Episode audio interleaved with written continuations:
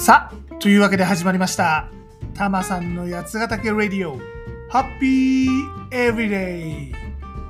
この番組は八ヶ岳南麓でハッピーに暮らしているたまさんが、八ヶ岳暮らしの魅力、地方移住やワーケーションについて、そして日頃考えているよもやまな話をダラダラとする、そんな番組でございます。肩の力を抜いて、のんびりとお聞きください。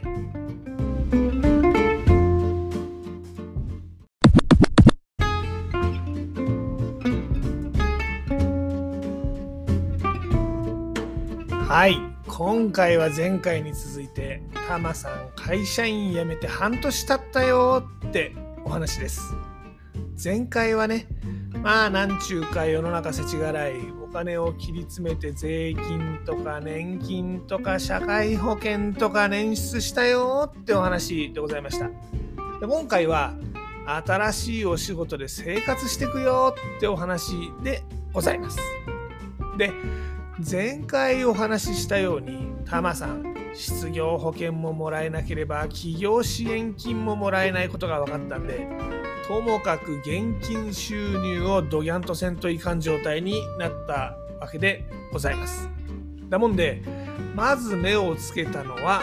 安定した現金収入になりそうなビジネス。はい、探しました。で、えーまあとりあえずこの家賃収入ねあのタマさん独立する前から不動産投資を少々やってまして細々とした家賃収入はありましたまあありましたっていうか独立直後はそれしか現金収入がない状態でござんしたはい今振り返ればやばい話っすね皆さんはもっと独立するときは計画的に行うんでございますわよ。おほほ。ええで、まあ、あの、現金収入を、ね、この家賃収入を増やすには、物件を増やすしかないわけですね。というわけで、追加で物件を探すことにしました。タマさん、サラリーマン時代は、アパートの物件で不動産投資をしておったんですが、もちろんもう新しいアパートを買うお金なんてございません。で、勢い余って会社辞めちゃった人にアパートを買うお金を貸してくれるような銀行も世の中ございません。ってなわけで中古の一戸建てを探しました。八ヶ岳エリアっていわゆる中古の別荘が売りに出ることあるんですね。で時には、まあ、いろんな事情があってお安い値段で出てくる物件っていうのもあるわけです。でそんな中からああこれお安いけどいい物件じゃんと場所も人気出そうだしなっていうのを、まあ、運よく出会うことができましてそちらを購入いたしました。でまあそれを2拠点生活考えてる方に賃貸として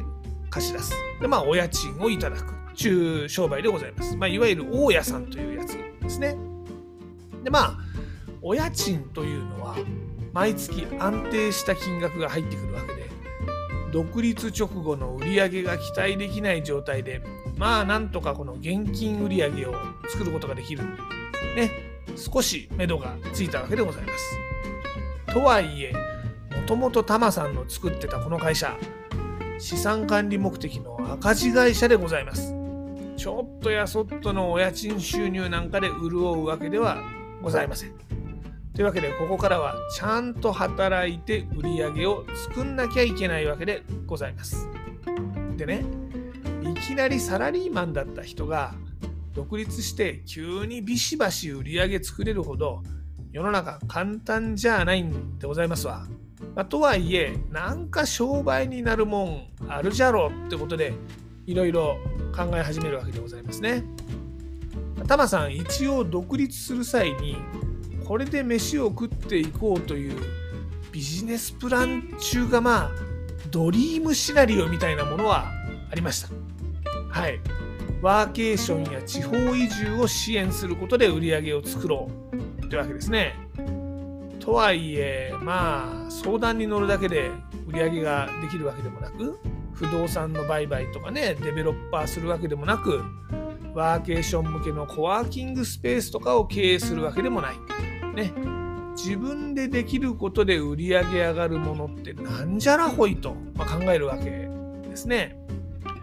でまあその頃コーチングの資格は取っていたんで、まあ、コーチングを仕事の軸にしようっていうのは考えていました。一応世の中ですねプロコーチっていましてそれだけで飯食ってる人もそこそこいるんですよね。だもんでこのコーチングが軌道に乗れば、まあ、なんとかなるだろうというのは思っておりました。あとはブログね。一応こちらも東京都 DX 人材リスキリング講座ってやつを受講しましてあのウェブマーケティングとかねウェブライティングとかのお勉強はさせてもらいました。でまあブログやってればいわゆるアフィリエイトとかね、まあ、広告収入とかも出てくるだろうと思っておりました。でまあコーチングとウェブのマーケティング勉強しとけばもしかしたらねそういうのを組み合わせたスクーリング、まあ、有料講座みたいなのやったりとか、まあ、ウェブマーケティングの受託をしたりとかいろいろ組み合わせで商売になるんじゃないかなとは薄ぼんやりと思っておりました。ってなわけでここからはそれ6ヶ月でどうなったのってお話です。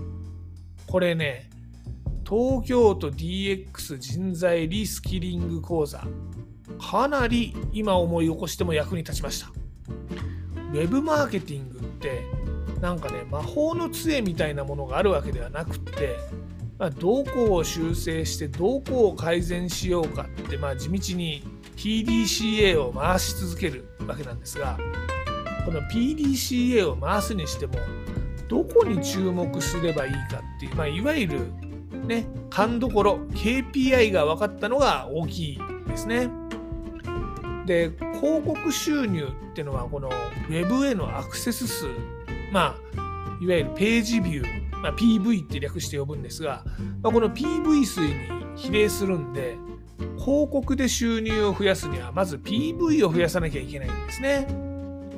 でまあ KPI を見て PDCA を回してってまあ地道にやってだんだん PV も増えてきて広告収入もちょっとずつ出てきました。まあまだまだちっちゃい金額なんですが、まあ、改善をするとちょっとずつ増えていくっていう感覚は分かってきたんで、まあ、これはね引き続き地道にやってこうって感じでございますね。何よりもねブログの記事を書くのに慣れた。ね、この記事を書くのにそこまで時間がかからなくなってきたってのが大きいと思いますね。やっぱこの情報発信ってのは検索してもらって読んでもらってなんぼなわけでまあ、その検索しても興味を持ってもらえるでまあ役立ってもらえるそういう記事を発信していかないといかんわけですね。であとはこのコーチングをね、まあ、コーチングを中心とした商品をどう作っていくかってとこですよね。広告収入だけだとそこまでびっくりするような金額にはならないんで、まあ、なるかもしれないけどね将来。自分のこのオリジナルの商品を作ってウェブから問い合わせ、ね、申し込みをしてもらうっていうのが必要なわけですよ。でもこれも独立直後にねそんなバシバシお客さんが飛び込んでくるってことはないんで、まあ、地道にやるしかないわけですね。まあいろいろやりました。ここならみたいなねフリーランス向けのサイトに登録してコーチングのクライアント募集したりとかユーデミーみたいな学習講座プラットフォームで講座を登録したり、ね。で、まあ、こういうの何のかんのやってると、不思議と6ヶ月ぐらい経つと、お客さんも来てくれるんですよね。これね、ブログ記事の PV が上がってきてるってのも相乗効果があったと思います。だってほら、いくら集客の記事を書いたって、誰も見つけてくれなかったら申し込みって発生しないですもんね。だもんでこのブログサイトがだんだん育ってきてでブログが育つってことはコンテンツも増えてきてるわけで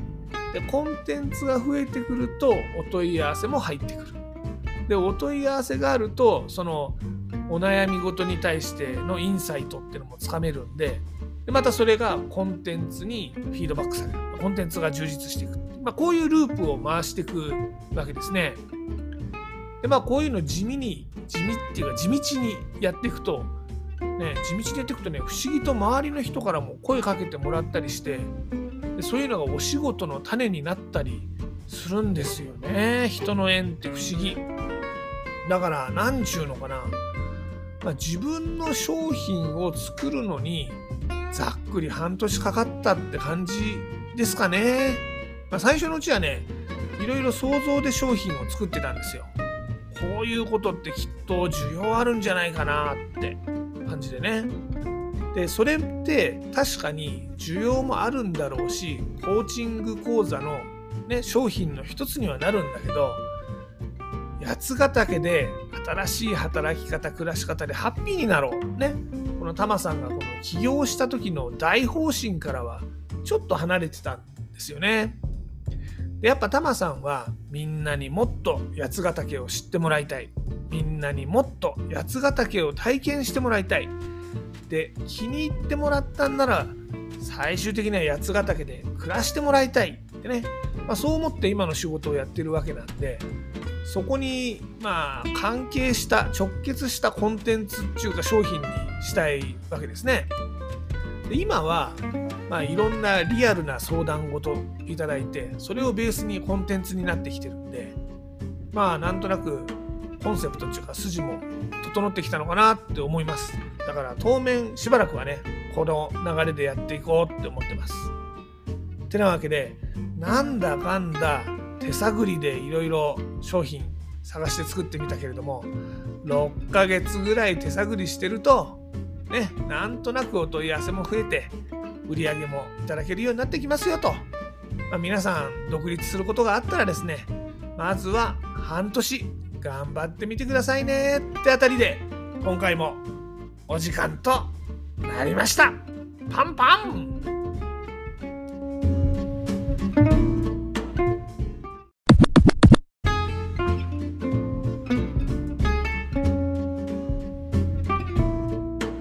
さてタマさん八ヶ岳で新しい自分に出会うプログラム「やつくる」始めました。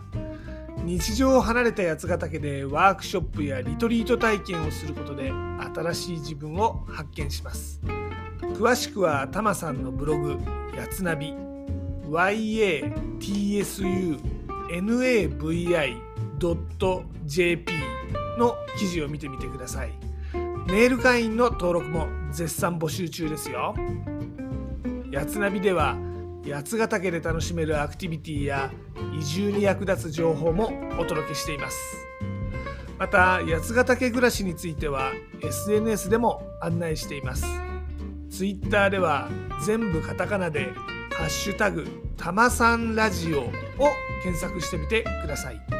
ちなみにユーザー名はたまさんラジオ。これは全部英語ですね。たまさんラディオ。になってます。インスタグラムではハッシュタグブラタマリ的なを検索してみてください。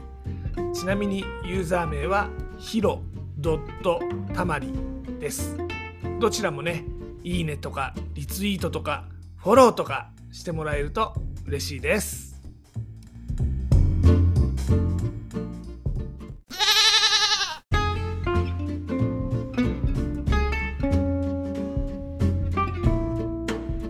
で今回のエンディングテーマですが